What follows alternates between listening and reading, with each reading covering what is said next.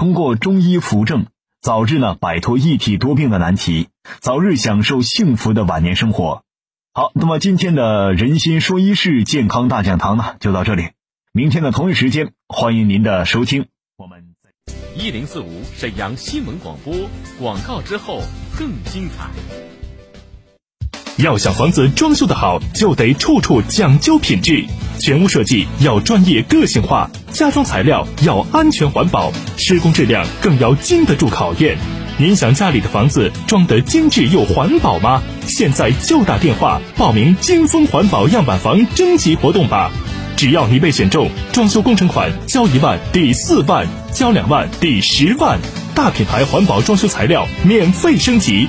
只要你被选中，金风金牌设计费两万元全免。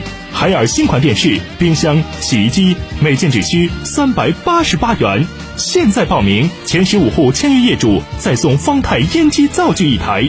本次金风环保样板房征集活动六月九日报名截止，名额仅限五十户，仅限五十户，抢到就是赚到。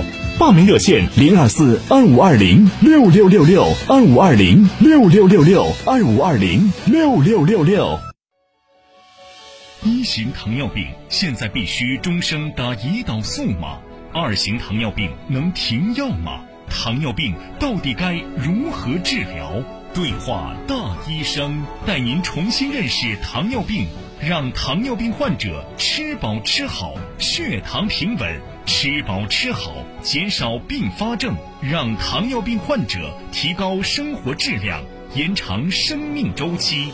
对话大医生，每天早晨八点到九点，下午十三点三十分到十四点三十分，晚间十八点到十九点，与您相约沈阳新闻广播 FM 幺零四点五栏目热线，零二四六七八五五八幺七，零二四六七八五五八幺七。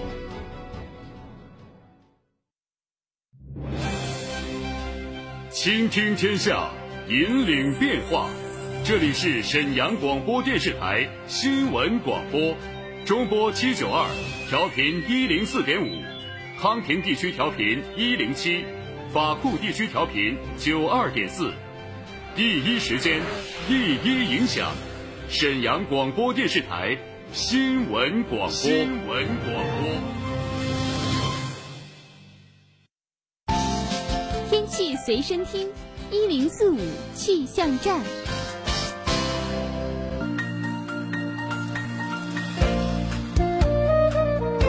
欢迎收听这一时段的“一零四五气象站”。今天傍晚到夜间多云，南风二到三级，最低气温十七摄氏度。明天白天多云有时晴，西南风三到四级，最高气温三十摄氏度。明天夜间到后天白天多云转晴。目前室外的实时温度是二十七点二摄氏度，天气多云。稍后欢迎收听由温纯带给大家的《天天说法》，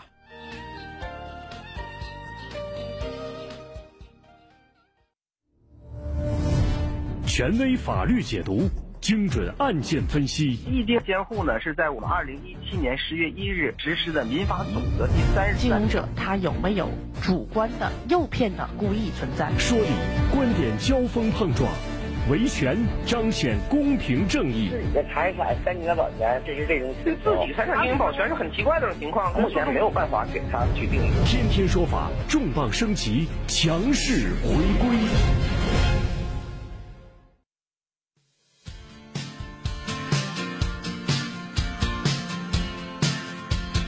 法说身边事，普法大家谈，天天说法，您身边的法律顾问。大家好，欢迎大家收听正在为您直播的《天天说法》，我是温纯。这里是中波七九二千赫调频一零四点五兆赫沈阳新闻广播。收听我们的节目，除了可以通过收音机来收听之外呢，也可以手机下载一个蜻蜓网络收音机的播放客户端，蜻蜓网络收音机播放客户端，然后呢搜索沈阳新闻广播，找到下午的四点半到五点。这样的一个时间段就可以收听了。另外呢，也可以通过这个软件来回听节目。我们的微信号码是 T T S F 加上一零四五，也就是天天说法的汉语拼音首字母组合 T T S F 再加上数字一零四五。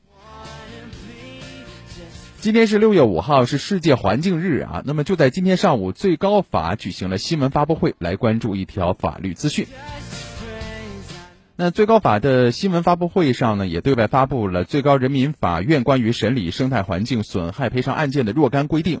司法解释明确，被告违反法律法规、污染环境、破坏生态的，人民法院应当根据原告的诉讼请求以及具体案情，合理判决被告承担修复生态环境赔偿损失、停止侵害、排除妨碍、消除危险、赔礼道歉等民事责任。保护环境，人人有责，而且我们应该从身边的一点小事做起哈，比如说绿色出行啊，还有低碳环保啊，这个就是我们每个人都可以做到的。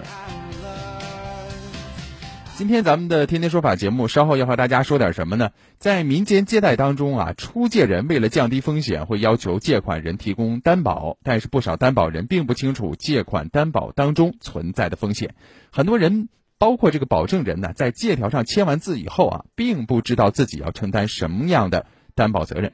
稍后我们的天天说法节目将给大家通过几个具体的案例来说一说这个担保人要承担的一些风险责任。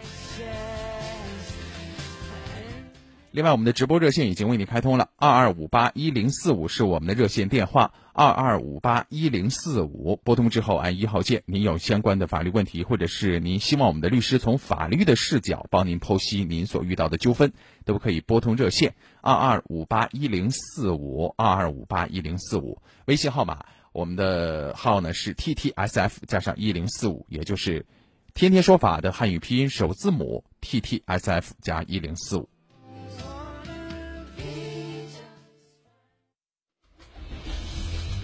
民生视角，法律解读，天天说法，案例直击。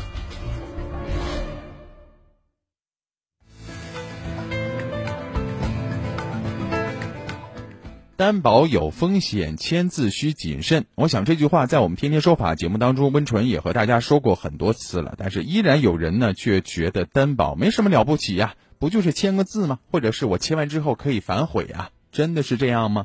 今天我们的天天说法节目的案例直击呢，就和大家来通过几个案例说一说这个担保的签字啊是很有风险的，所以你在为他人提供担保的时候，要综合考虑到借款人的诚信度啊、还款能力呀，不要碍于情面为他人随便的就提供担保了。咱们先说第一个情景啊，这个案例呢，相信大家可能有的人会听过，也会遇到过。酒桌上签字担保，酒醒之后反悔了。那么这种情况之下，如果要起诉的话，法院能不能采纳呢？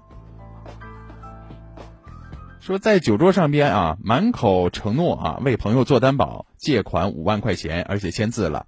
醒酒之后呢，这个当事人啊叫马华的这个人呢，向朋友和出借人讲明不愿为这笔借款做担保，随后引发纷争了。目前法院对这个案件也进行了审理。那就在这一天晚上啊，马华呢应朋友张鑫约请啊一起喝酒。那么在喝的过程当中啊，张鑫呢就以种植这个红枣资金紧缺为由，让马华为他做贷款啊，为他做这个借款的一个担保，而且呢就承诺事成之后给他多少钱呢？五百块钱好处费。啊，有这个五百块钱的好处费作为诱饵啊，马华欣然就同意了。酒桌上呢，他就和张鑫以及出借人就借款担保的事宜拟定了协议。马华呢为张鑫借款五万块钱提供担保。那么为了庆祝这个合作成功啊，三个人就多喝了几杯。酒后呢，马华和张鑫分别在保证人和借款人的地方签了字。第二天酒醒之后的马华向张鑫和出借人说了一个情况。说我并不愿意为这笔借款做担保，谁知道这个张鑫的电话压根儿就打不通了。出借人直接就说，要不是有人做担保，我说什么也不会把这钱借出去的。现在这钱已经打到张鑫的银行卡里了，你如果想反悔的话，那就赶快把这钱还给我，这事儿才算过去。马华也是悔恨不该为了一时贪念让自己卷了进去啊！这个马华就是当时那个担保人，于是呢，他就向法院提起诉讼了，认为啊，他酒后丧失了自控能力，签的这个字儿啊，并不是自己的真实意思表达，所以说呢，这个保证协议不生效啊，也没有任何法律效力。那么法院经过审理之后的结果是什么呢？驳回了马华的诉讼请求。审理此案的法官说了，这个案件当中啊，马华为张鑫向出借人的借款行为提供担保，虽然是酒后，但是仍然清醒，是真实的意思表达。根据合同法的规定，这份担保是有效的，马华理应该承担担保责任。你看啊，酒后依然是要承担担保责任，即便你反悔也是不行的。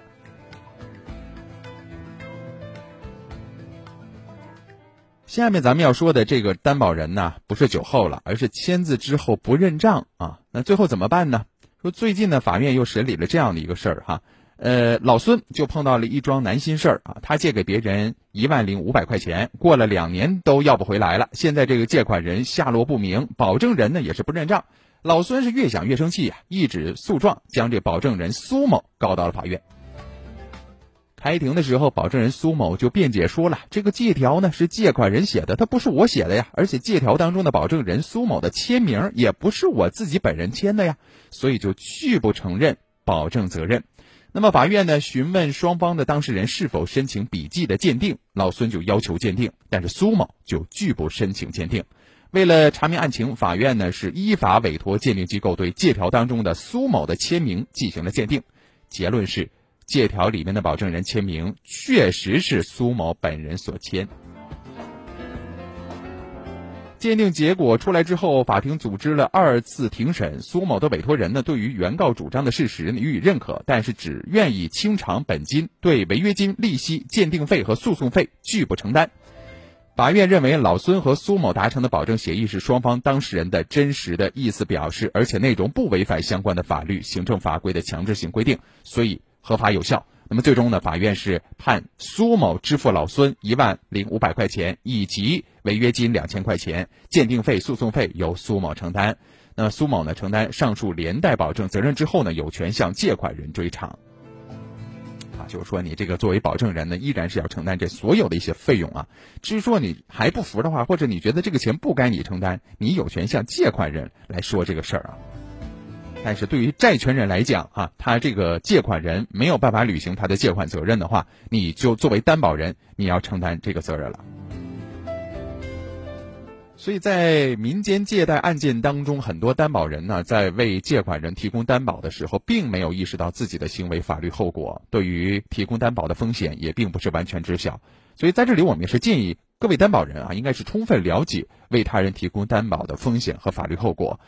谨慎签字啊，而且呢，要及时履行担保人的义务，及时办理相关的登记手续，及时来承担清偿债务的担保责任。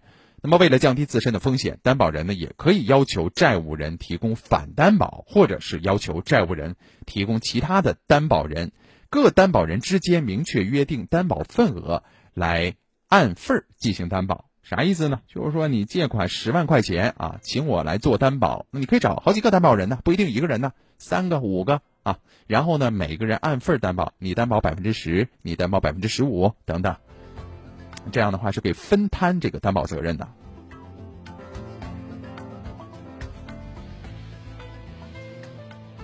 最近这些年呢，确实是由于民间借贷而发生的这种纠纷也比较多了。我们天天说法节目也和大家说了很多种啊，我们也替大家咨询了律师。像这样的一些贷款的纠纷案件当中啊，担保纠纷占了很大的一个比例。一方面呢，担保人对于担保的法律法规和责任不了解，或者是碍于情面一时冲动；再有对于借款人的经济状况啊，你都不知道他有多少钱，包括他的信用程度啊，他能不能还呢？还有就是借款的用途干什么用都不是深入了解，然后稀里糊涂就在这合同上签字了，答应承担担保的责任。一旦这个债务人真的摊到自己头上了，就以种种借口来推卸责任，拒不承认担保责任，所以就酿成了很多的纠纷。所以为了避免这种担保风险，减少借款的纠纷呢，担保人首先应该是了解相关的法律规定，再有就是不被所谓的哥们义气蒙蔽双眼。你要认真的去了解借款人的品行和借款的用途，认为不该担保的就明确果断的拒绝。那么借款人呢，也应该认真履行合同的约定和还款的责任，而不是把责任都推给了担保人，自己却置身事外。最后，我们想说的是，民间借贷啊是把双刃剑，无论是债权人、债务人还是担保人，都应当是充分的认识其中的利益和风险，趋利避害，来实现共赢。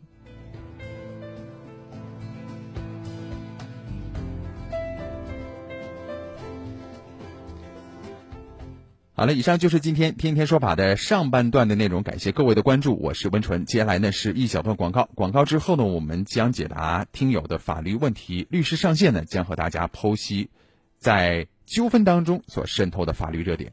好了，先进广告，一会儿回来。沈阳新闻广播，广告之后更精彩。一型糖尿病现在必须终生打胰岛素吗？二型糖尿病能停药吗？糖尿病到底该如何治疗？对话大医生，带您重新认识糖尿病，让糖尿病患者吃饱吃好，血糖平稳；吃饱吃好，减少并发症，让糖尿病患者提高生活质量，延长生命周期。对话大医生，每天早晨八点到九点，下午十三点三十分到十四点三十分，晚间十八点到十九点，与您相约沈阳新闻广播 FM 幺零四点五栏目热线，零二四六七八五五八幺七，零二四六七八五五八幺七。中意辣姐家纯手工牛肉辣酱，内蒙古优质新鲜牛里脊肉为原料，辣椒、豆豉、花椒为辅料，大铁锅慢火精心熬制，香浓味足，辣度适中，温润不燥，健康又解馋。辣姐家牛肉辣酱不添加香料和添加剂，开盖即食，香气弥漫，好吃到停不下来。可以拌饭吃、拌面吃、炒菜用、拌菜用、当汤料、当蘸料，反正是想咋吃就咋吃，咋做咋好吃。中瓶装二十二元，买十瓶送两瓶；大瓶装二十九块八，买十瓶送两瓶。现在打电话购买，直接快递到家，货到再付款。辣姐家牛肉辣酱抢购热线：四零零幺五九幺九幺六，四零零幺五九幺九幺六，四零零幺五九幺九幺六。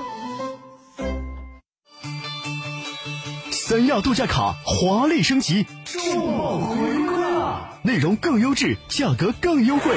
只要月付五百元，就能住上三亚海景房、碧桂园、保利、龙海小镇，品质精装房，风情海景别墅，想住哪里住哪里。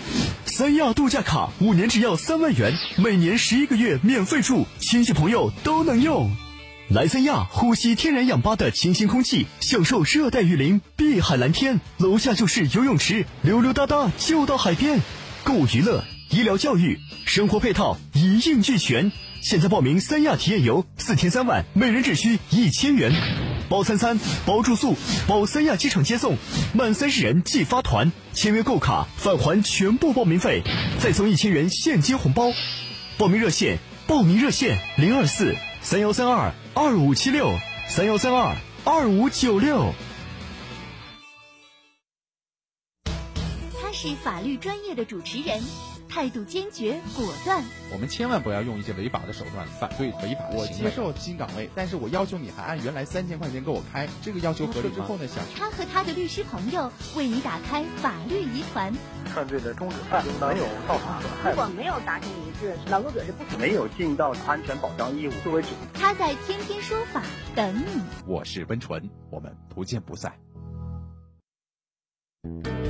十年普法助力维权，沈阳新闻广播品牌法制节目《天天说法》重磅回归，强势升级，热点事件普法评说，法律条文权威解读，民生互动答疑解惑。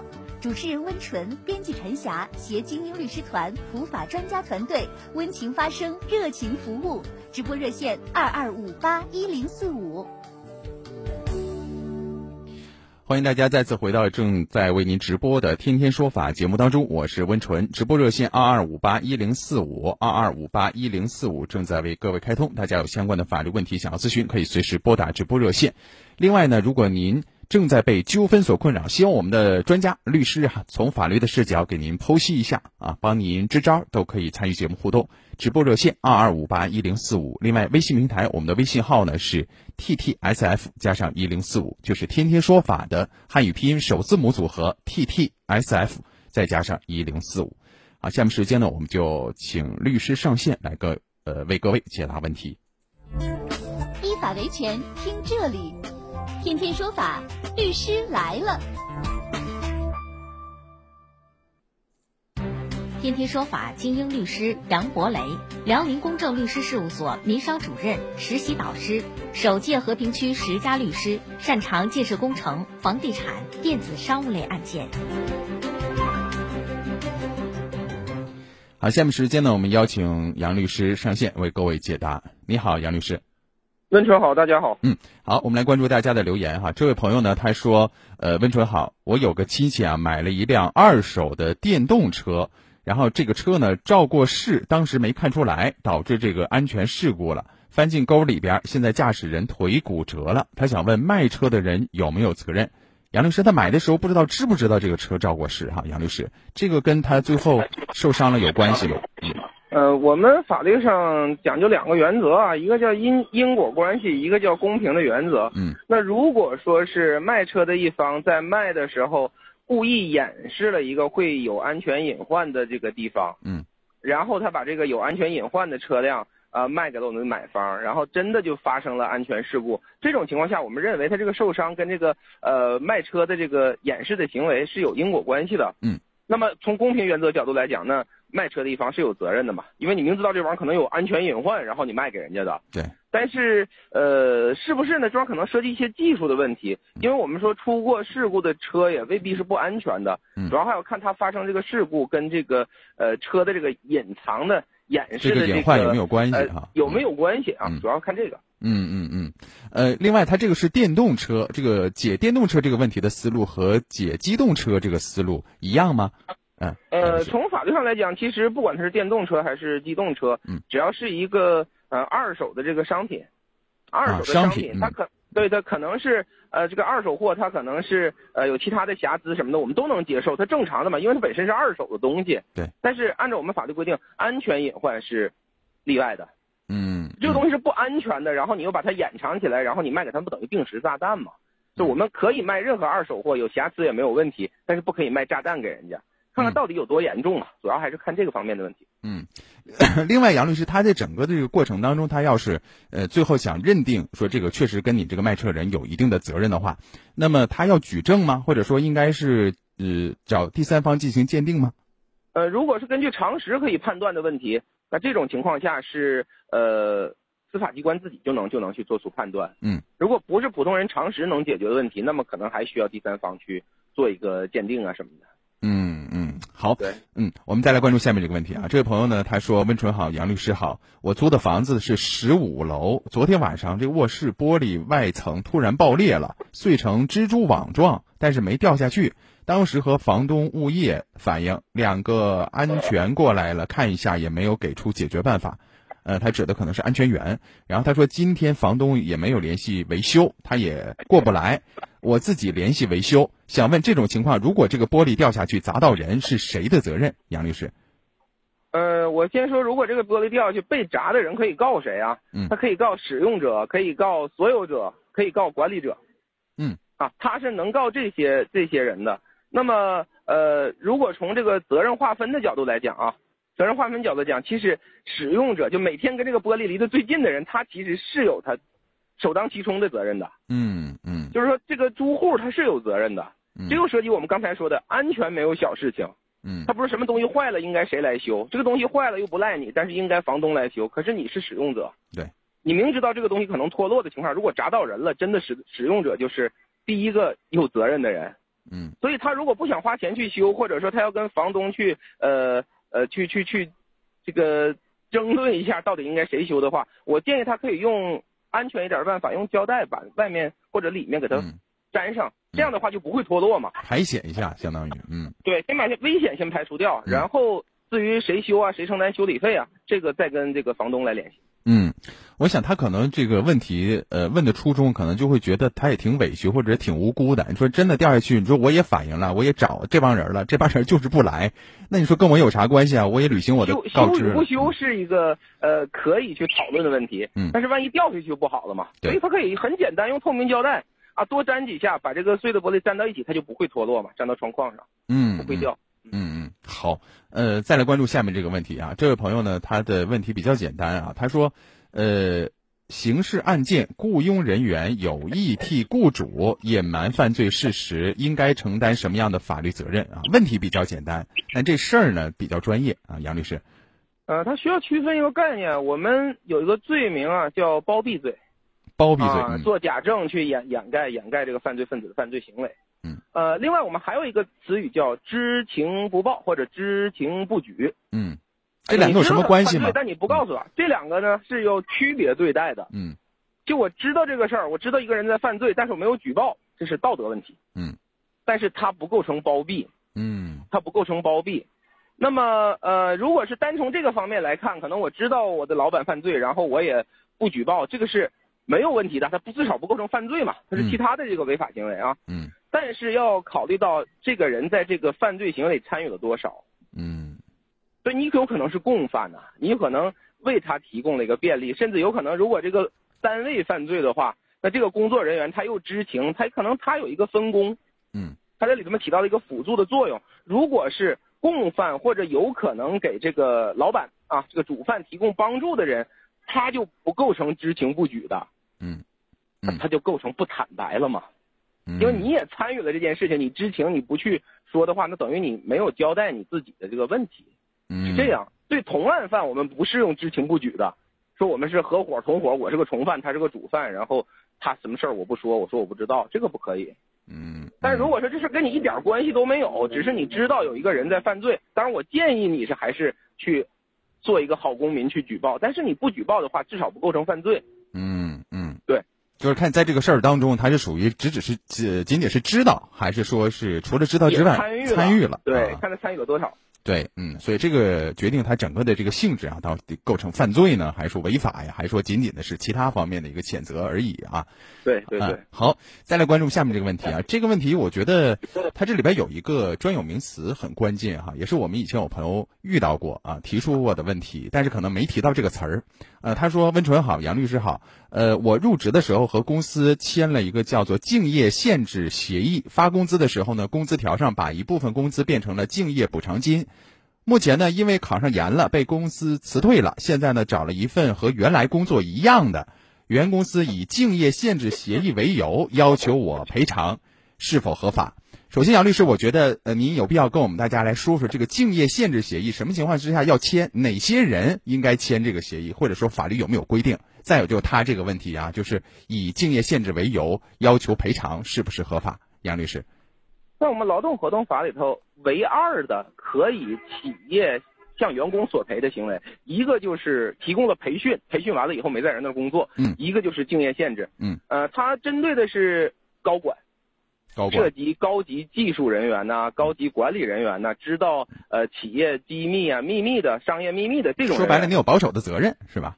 也就是说，你他他要呃保密，嗯，他不可以披露，他不可以用这些他知道的东西获取的这个东西，在下一个工作单位，呃，也就是上一个企业的竞争对手那里去工作嘛，嗯，这样会伤害人家的这个商业利益，嗯，呃，对于这种人呢，是可以制定这个呃竞业限制条款的，嗯嗯。那么当然了啊，但普通的职位是没有的，普通职位没有，嗯。啊，比方说简简单的这个职位啊啊一些低端的职位，它是不会有这种竞业限制的，嗯，那么。呃，对于这个情况呢，可以定这个条款，但是法律也相应的给这些被性竞业限制人有一个呃保护的方法，嗯。就是这个竞业限制期间的这个补偿。哦，因为你相当于最长是两年啊，太长可是不行的，最长是两年之内不许在同行业的跟我有竞争关系的对手那里去工作。哦，那这种情况下你不工作，他又有劳动能力又不能工作，他怎么生活呢？哎，你要发给他一个补偿金，嗯，他要给钱的啊，给钱来。养着你，然后让你别到竞争对手那里去，至少要 呃，就是说两年，两年之内你别去啊，最长是两年。嗯。到第三年了，人家也可以，那不能不工作嘛，自食其力嘛。嗯。呃，大概是这么个情况。嗯、这个提问里头真正的呃比较特殊的地方，就仅限于他说以前发工资里包括的这个补偿金。对对对，嗯。这个我们在法律上至少在法理上是说不通的。嗯嗯。因为只有发生了，就是两边解除了解除了劳动关系，对，然后他去。想去上别的这个同行业工作，你不让他去，你这时候才需要补偿嘛。嗯，那你不能说在之前在你这个劳动合同里头，你们在履行劳动合同期间，你每回给他发工资都已经都都给他发补偿了，你又不知道他什么时候离职。嗯，你又不知道他在里工作几年啊，就是这么个情况。好，非常感谢杨律师啊，为这位听友做的详细解答，我们也了解了竞业限制协议的相关的内容。感谢辽宁公正律师事务所的杨博雷律师，我们就聊到这儿，再会。哎，主持人再会。嗯，好了，今天的天天说法节目就到这儿了，我是温纯，稍后呢是大圆小麦带给大家的新闻晚高峰，明天下午的四点半我们不。